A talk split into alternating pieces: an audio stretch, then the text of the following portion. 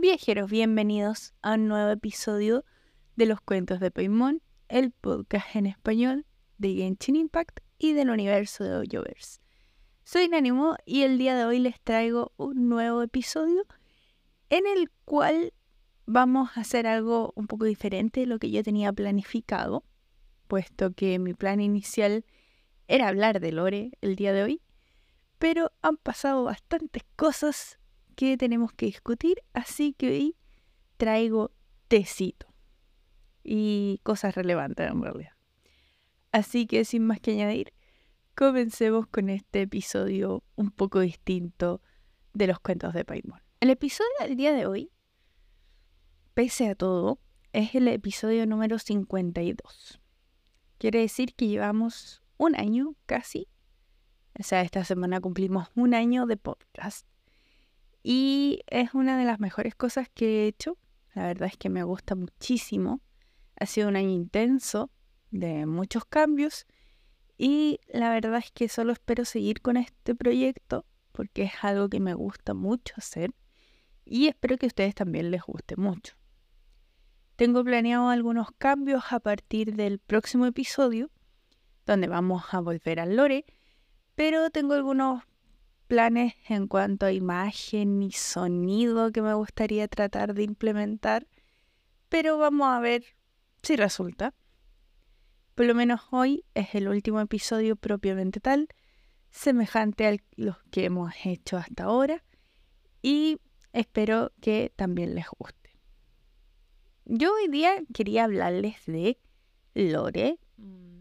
De hecho, quería revisar un poco lore antiguo que hubiésemos tratado y tratar de actualizar en las teorías, quizás con nuevos datos y cosas por el estilo, cosas que hubiésemos hablado anteriormente en el podcast, pero las circunstancias ameritan que hablemos de la actualidad en la comunidad. ¿Y por qué? Quizás hay gente que no tiene idea, pero posiblemente muchos sepan que esta semana hubo un conflicto bastante grande.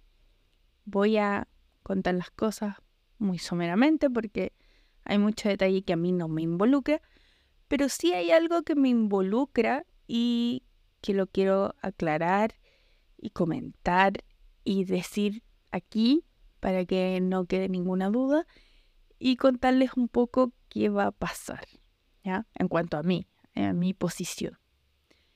Así que partamos con esta historia del mundo real detrás de Genji. Como ustedes sabrán, y por lo que yo comenté aquí también, en algún momento, hace relativamente poco tiempo, se me invitó a formar parte del proyecto que es, o que era en realidad, la Oyo Academia, antes conocida como Academia de Sumer.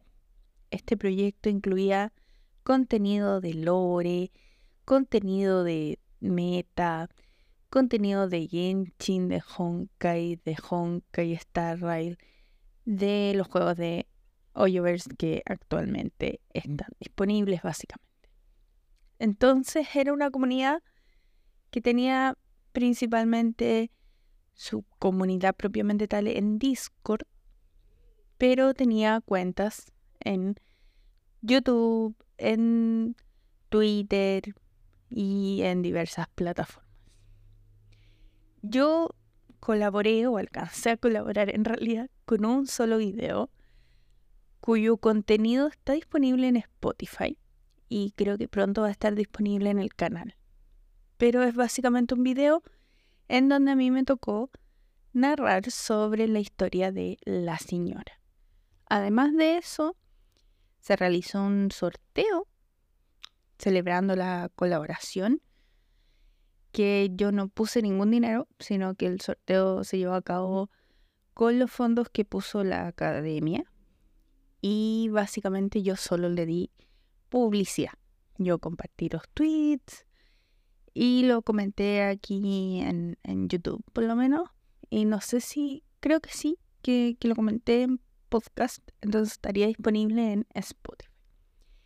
Lo que pasa es que yo solo dije participen, eh, se selecciona el ganador tal día, bla, bla, bla, eh, nada. ¿Ya? a mí me permitían compartir las cosas en la Oyo Academia, en un canal extra. Y además yo soy creadora de contenido oficial de Oyoverse. Pero esa oficialidad, por decirlo de alguna forma, no sé si sea el término correcto, lo dudo, pero bueno, es día viernes, muy tarde, me perdonan. La obtuve por TikTok. Conmigo se contactaron cuando recién estaba saliendo el nuevo programa de creadores de contenido y me dijeron, oye, te invitamos a formar parte de los creadores de contenido en TikTok porque tenía una cantidad de seguidores bastante buena, no es tan grande, pero es bastante buena. Y luego me inscribí para ser oficial en Oyolab y lo que me costó bastante porque no tenía tantos seguidores y con YouTube. Lo que conseguí porque era un programa relativamente nuevo. ¿ya? Por lo tanto conseguí las certificaciones con ser creadora de contenido mm, de estas tres plataformas. Como creadora de contenido se supone que nosotros no podemos compartir todo lo que tiene que ver con spoilers, con leaks. Bueno, spoilers sí, pero leaks no. Eh, todo el contenido tiene que ser contenido oficial. Y como sabrán de voz de otros creadores de contenidos, el programa de creadores de contenidos varió mucho en el último tiempo. Porque antes se pagaba a los creadores de contenido, sobre todo a los streamers, pero eh, a mí nunca me han pagado.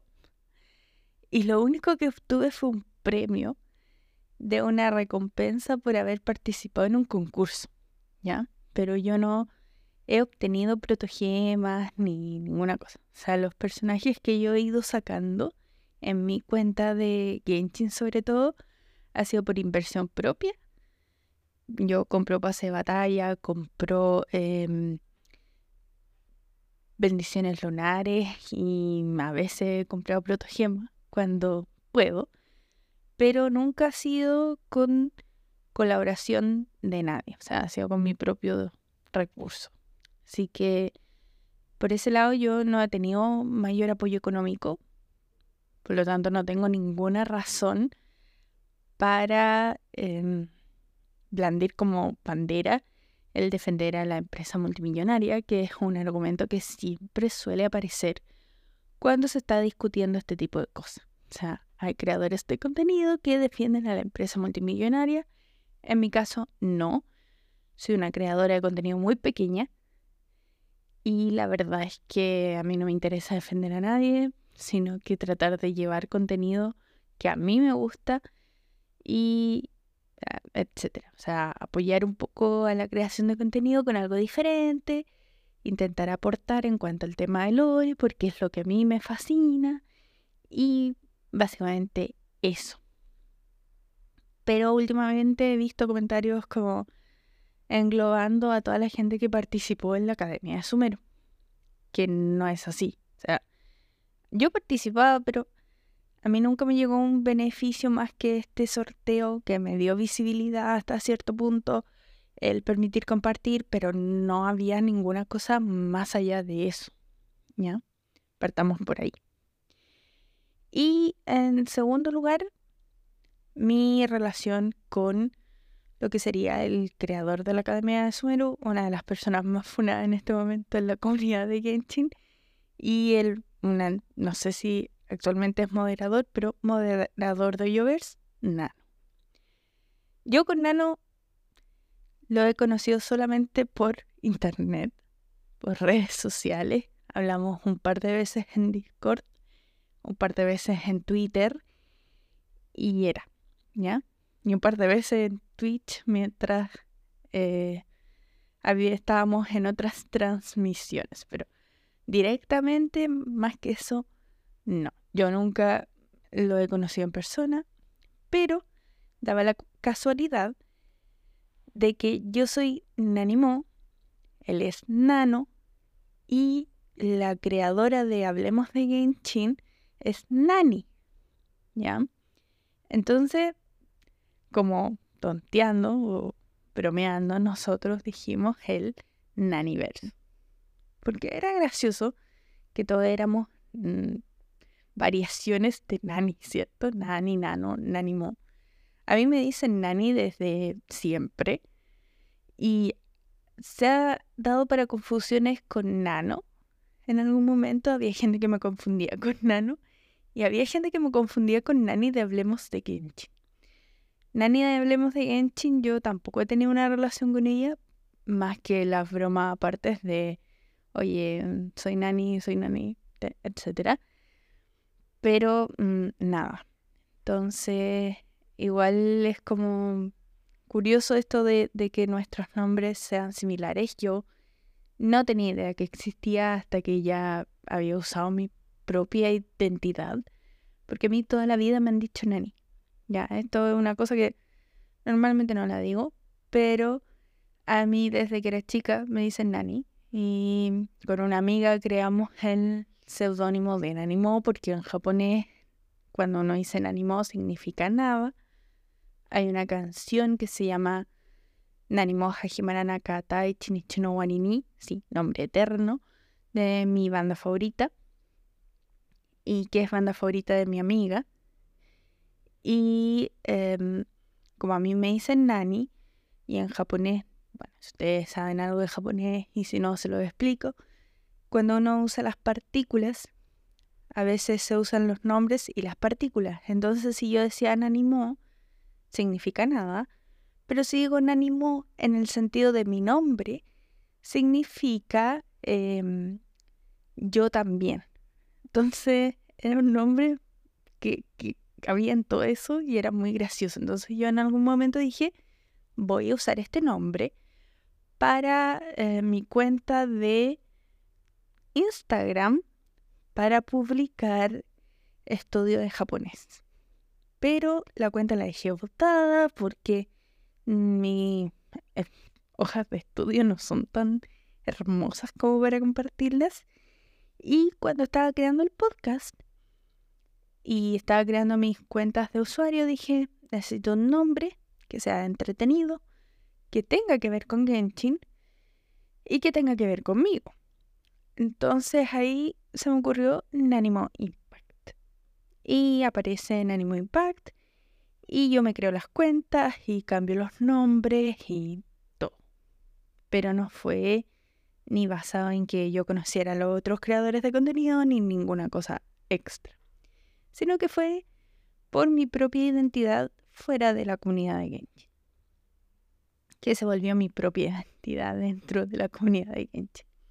Entonces igual, por ese lado, prefiero dar como las explicaciones de inmediato. Yo no tengo ninguna relación cercana a Nano y ni a Nani de Hablemos de Genshin y tampoco es mi idea usurpar sus identidades para ganar seguidores, sino que se dio como la casualidad.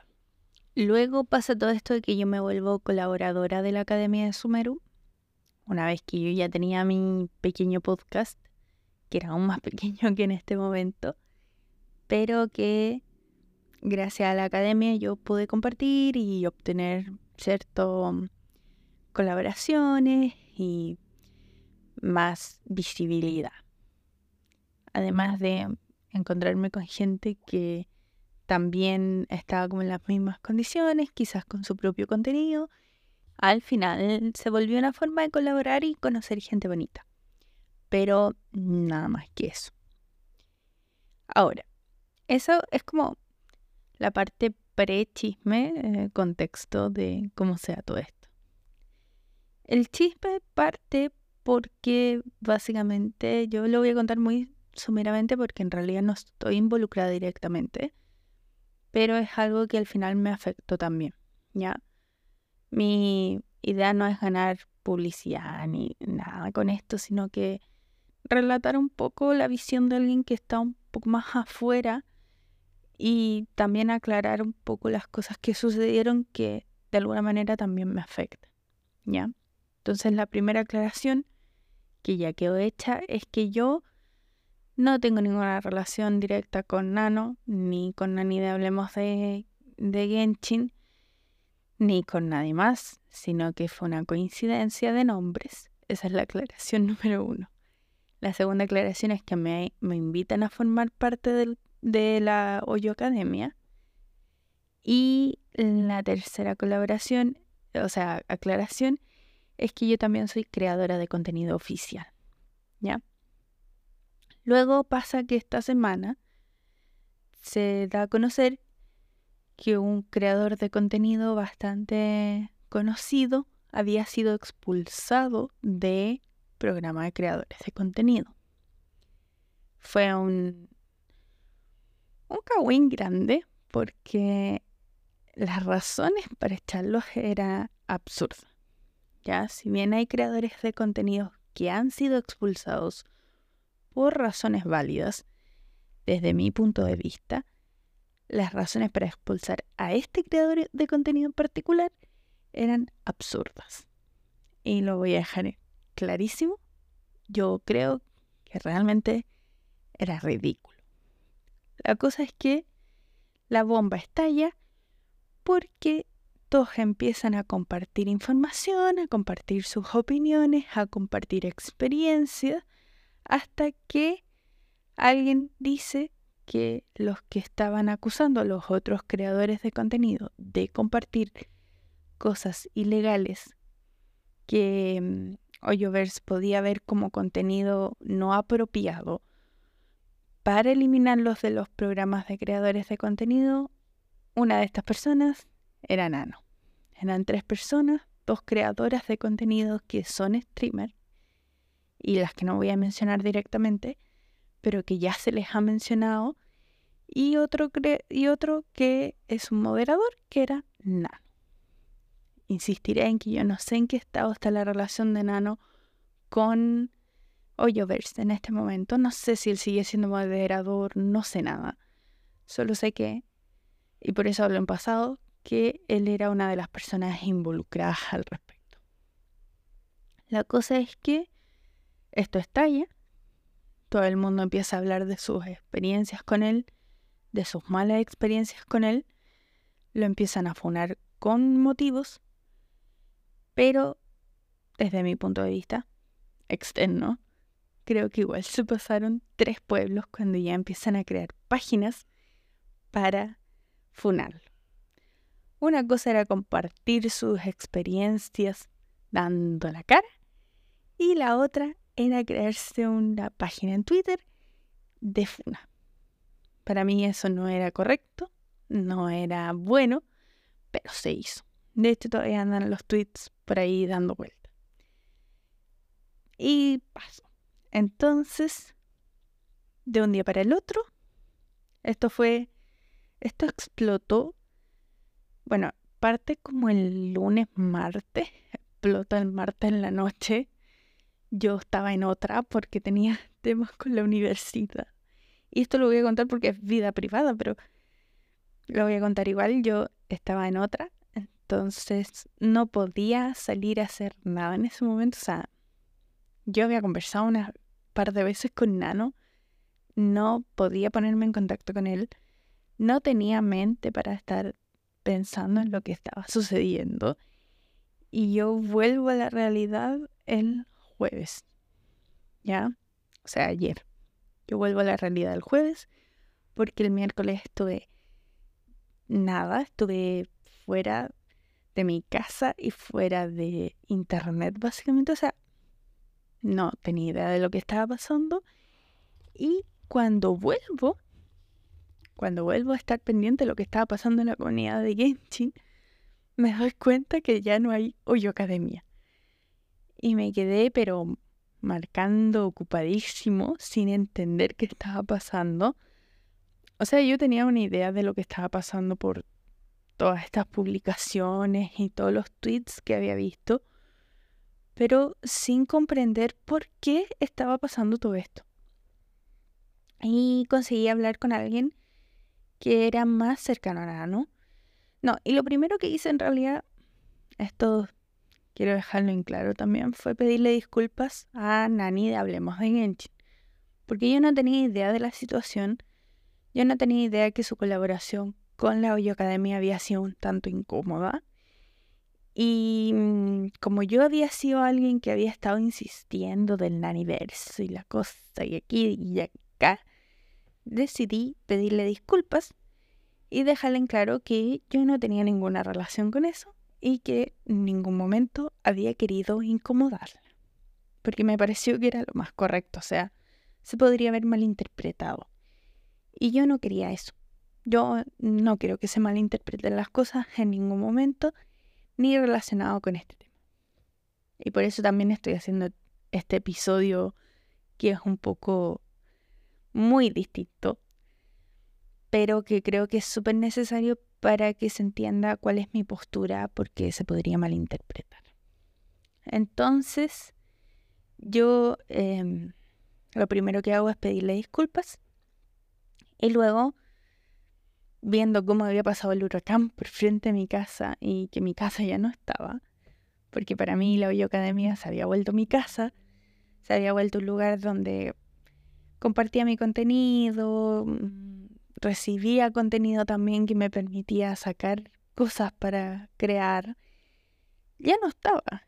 Y fue un poco de quedar a la deriva de un día para el otro por una cosa que difícilmente comprendía en el momento.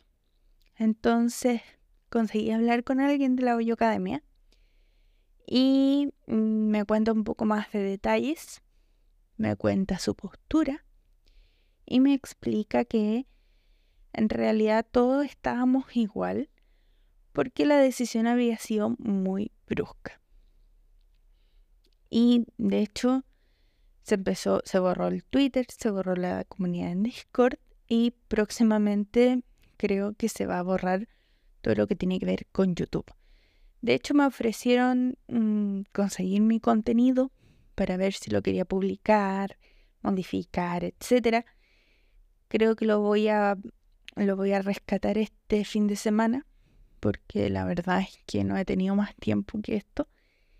Y voy a tratar de salvar ese video porque era una la pequeña colaboración que alcancé a hacer, pero para mí era importante, así que quizás esté disponible en el canal próximamente. Espero que le den amorcito y me dejó un poco marcando ocupado, pero ya dije, bueno, hay que ver qué hacemos a partir de ahora. Se han formado dos proyectos, uno que es la corte de Fontaine, creo. La verdad es que no recuerdo el nombre. Y, otro más. Pero son dos proyectos eh, de contenido que buscan un poco recrear lo que era la academia sin toda esta dilema, sin toda esta pelea que hay y donde yo voy a estar colaborando porque justo este mes yo estoy mucho más liberada y tengo más tiempo y tengo ganas de participar. Así que espero poder formar parte de estos dos proyectos y colaborar y compartir cosas. Bueno, de hecho, era algo que yo estaba planeando como para mí, así que espero poder compartirlo. Que era mm, básicamente sacar escritos a partir de los episodios de los podcasts, a modo resumen, a modo de la gente que no le guste escuchar el podcast, podían leerlo. Y em, también tenía planes de empezar a crear más contenido como shorts y TikToks. Porque, les recuerdo, del cómo partí. Yo soy creadora de contenido de Genshin por eh, mis cuentas en TikTok. Entonces no es algo que yo quiera dejar abandonado y que sin embargo he dejado abandonado en el último tiempo. Entonces mi intención es retomarla y volver a publicar cositas.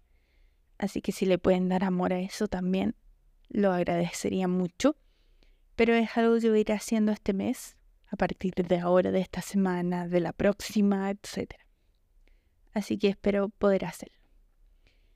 En cuanto a otras cosas, creo que mm, la respuesta que, que hubo sobre la postura de, de Nano en esta situación, para mí fue una cacería de brujas.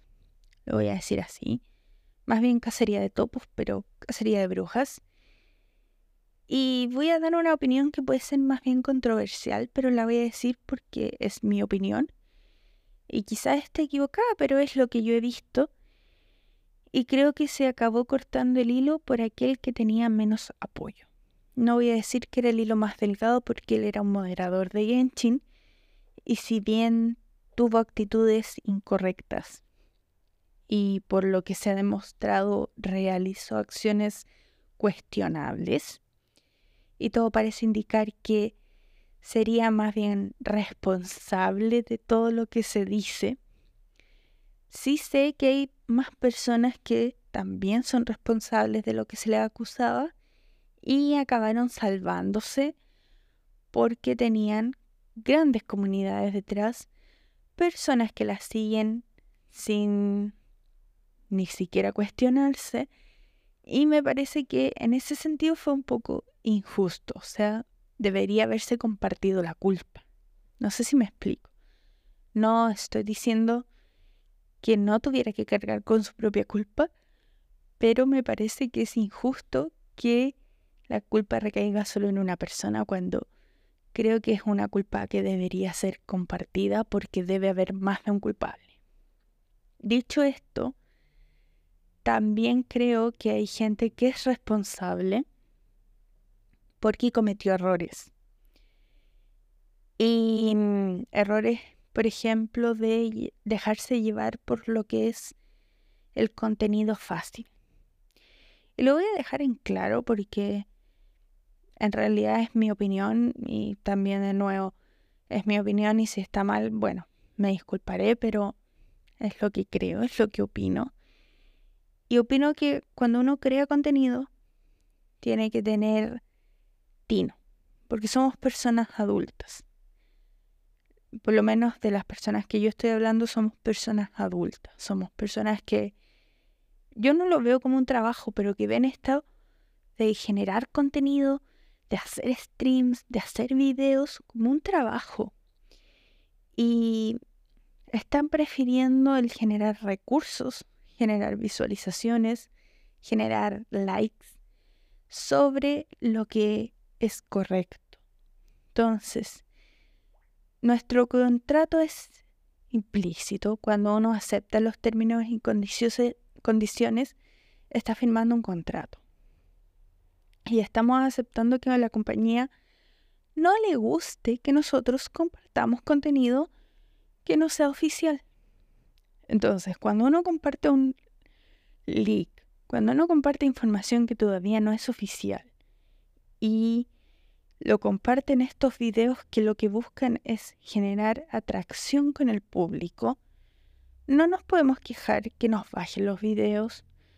Yo estoy hablando en general, yo no lo hago, pero se entiende, ¿cierto? No nos podemos quejar porque nos quitan nuestro participación en los programas de creadores de contenido y porque de alguna forma nos castigan. Por mucho que nosotros tengamos visualizaciones, por mucho que pensemos que estamos haciendo contenido que la gente quiere ver, la verdad es que es un contenido que puede ser cuestionable, porque la empresa no lo autorizó y no es por eh, darle el, favor a la empresa multimillonaria, pero la empresa multimillonaria tendrá sus problemas y, es algo que a mí me parece fatal que haya gente que esté liqueando contenido. O sea, hay gente que está fallando en su trabajo en la empresa y eso es algo que tiene que resolver la empresa, pero también hay gente que tiene acceso a ese contenido y decide compartirlo. Entonces, es un problema grave. Es un problema grave de todos los participantes. O sea, la empresa tiene que hacerse cargo, pero también nosotros como creadores de contenido tenemos un deber de elegir lo que publicamos y lo que no. Y si no tenemos control sobre lo que publicamos y lo que no, quiere decir que estamos haciendo las cosas mal. Entonces a mí me parece que toca hacer también un mea culpa y decidir esto es lo que estoy compartiendo, este es el contenido que estoy generando y en realidad me voy a ver afectado porque mi participación en esto que es el programa de contenido de creadores de contenido, que al final es un programa que beneficia a aquellos que tienen muchos seguidores y que tienen mucha capacidad de generar contenido por sobre los que somos más chicos, porque es un programa de recompensas. Entonces, para mí no ha significado un gran apoyo. Pero sin embargo, yo estoy orgullosa de haber podido llegar al programa de creadores de contenido, poder participar, poder subir mis cosas que quizás no llegan a tanta gente, pero llegan. Y, no es algo que en el fondo a mí me aporte tanto. Al final, los personajes que yo estoy sacando han sido con mi propio esfuerzo, han sido con mis propios dineros, han sido con mi propia inversión en el juego. Que al final de eso, es un juego. O sea, yo sigo viendo a Genshin y a los otros juegos de Yoers como un juego, como algo que yo disfruto, pero que no es mi trabajo. Entonces, creo que hay mucha gente que, que ahora lo ve como un trabajo y no como algo que se disfrute. Y claro, te arruina la experiencia todo esto porque en el fondo pasa de ser un hobby a ser un trabajo y las cosas se complican. Y también cuando uno toma malas decisiones, a veces se enfrenta a problemas. Y pasan este tipo de cosas. Entonces creo yo que hay gente que tiene que ser responsable por sus propias decisiones y que han hecho las cosas mal y que se buscó un culpable que era lo más fácil y se culpó de todo a Nano. Ahora, no estoy defendiendo a Nano, no estoy defendiendo a Hoyoverse y no estoy defendiendo a los otros creadores de contenido que sí fueron víctimas de la situación, que sí fueron eliminados de una manera caprichosa y sin ningún sentido. No, eso no lo estamos tocando. Esa gente merece volver al programa, merece una retribución, merece algún beneficio, porque al final fueron castigados por unas malas maniobras, por un mal manejo pero mm, hay gente que fue castigada con razón y que ahora se están subiendo al carro de víctimas cuando también tienen que hacer un mea culpa. Es muy fácil ahora ponerse en lugar de las víctimas y decir a mí también me perjudicaron, cuando la verdad es que uno como persona adulta que crea contenido tiene que hacerse responsable de los errores que comete.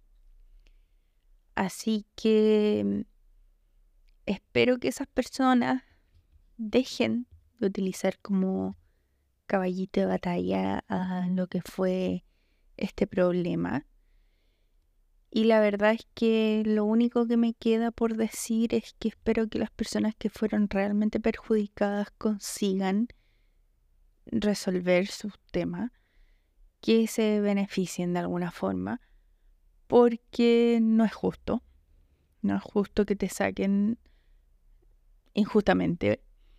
Un poco reiterativo, pero no es justo que verte en un problema porque no le caes bien a alguien.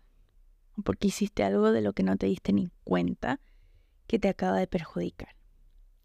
Y espero también que esto ayude a que la comunidad hispanohablante de Genshin genere mejores relaciones y que no sea una competencia, porque hasta ahora se sentía un ambiente muy tóxico. Entre gente que era así como, no, es que nos van a eliminar cuentas, nos van a eliminar contenido, gente que estaba como al pendiente, gente que no colabora con nadie. Entonces espero que esta situación ayude a aclarar problemas, ayude a cerrar capítulos y ayude a partir de cero a todos aquellos que corresponda. Espero que se mejoren las comunicaciones con Oyoverse y espero que logremos mejores cosas a partir de ahora. Como ya mencioné, se empezaron nuevos proyectos, nuevos proyectos de creadores y mm, espero que que se animen a participar y que si se unen, si deciden darle un, el beneficio e intentarlo, el beneficio de la duda, eh, lo hagan de buena gana y lo hagan sin la intención de generar un ambiente hostil. Creo que todos tenemos que darnos la oportunidad de, de disfrutar, de disfrutar de lo que son estos juegos, porque al final esa es la idea, o sea, disfrutar con amigos, disfrutar de verdad y no ponernos en un ambiente tan tóxico como era el que se había formado. Sea culpa de quien sea, o sea, espero que los culpables hagan el mea culpa y puedan continuar con sus vidas con tranquilidad y en el fondo la comunidad mejore. Siempre es una instancia para mejorar. Y aquellas personas que hayan sufrido de alguna forma con todo esto, espero que también puedan partir de nuevo, puedan mejorar, puedan encontrar el camino correcto y mm, sacar un beneficio de alguna forma. A veces los beneficios llegan de forma inesperada. A veces uno no se da cuenta hasta después que la situación mejoró tu calidad de vida. A mí me ha pasado que he tenido discusiones o separaciones con amigos y que al final uno se da cuenta que sacar a esa persona de tu vida acaba siendo lo mejor. Por lo tanto, creo que esta es la oportunidad para que todos mejoremos nuestra forma de vivir, aunque sea un poquito, y nuestra forma de crear la comunidad de Genshin en español.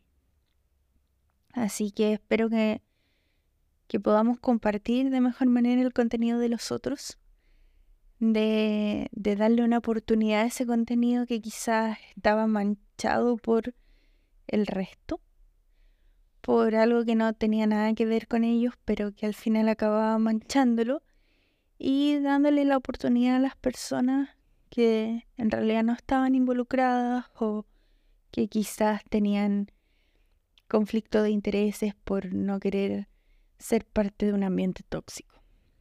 Así que yo dejo mi puerta abierta para conversar, para, crear proyectos, para lo que sea. Y también para seguir creando mi contenido. Espero que les guste. Espero que este nuevo año traiga mejores cosas. Y nos veríamos ya la próxima semana. Espero con esto cerrar el capítulo de de este drama y poder seguir adelante con el contenido que a mí me gusta, que es sobre todo el lore y todo lo que tiene que ver con encontrar cosas curiosas en los juegos, en discutir sobre el trasfondo de los personajes, de los objetos y ese tipo de cosas. Así que si no pasa nada más importante de aquí a la próxima semana, nos estaríamos viendo el próximo sábado con un episodio más normalito, con menos contenido denso y más juego.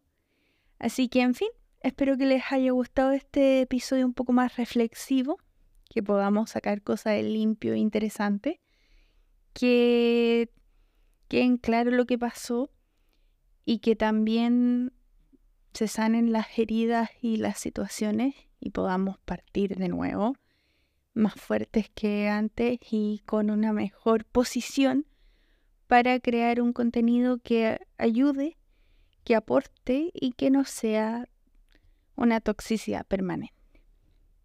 Espero que les haya gustado. Si es así, déjenme un like, un comentario y compártanlo. Y nos veríamos la próxima semana. Eso. Adiós.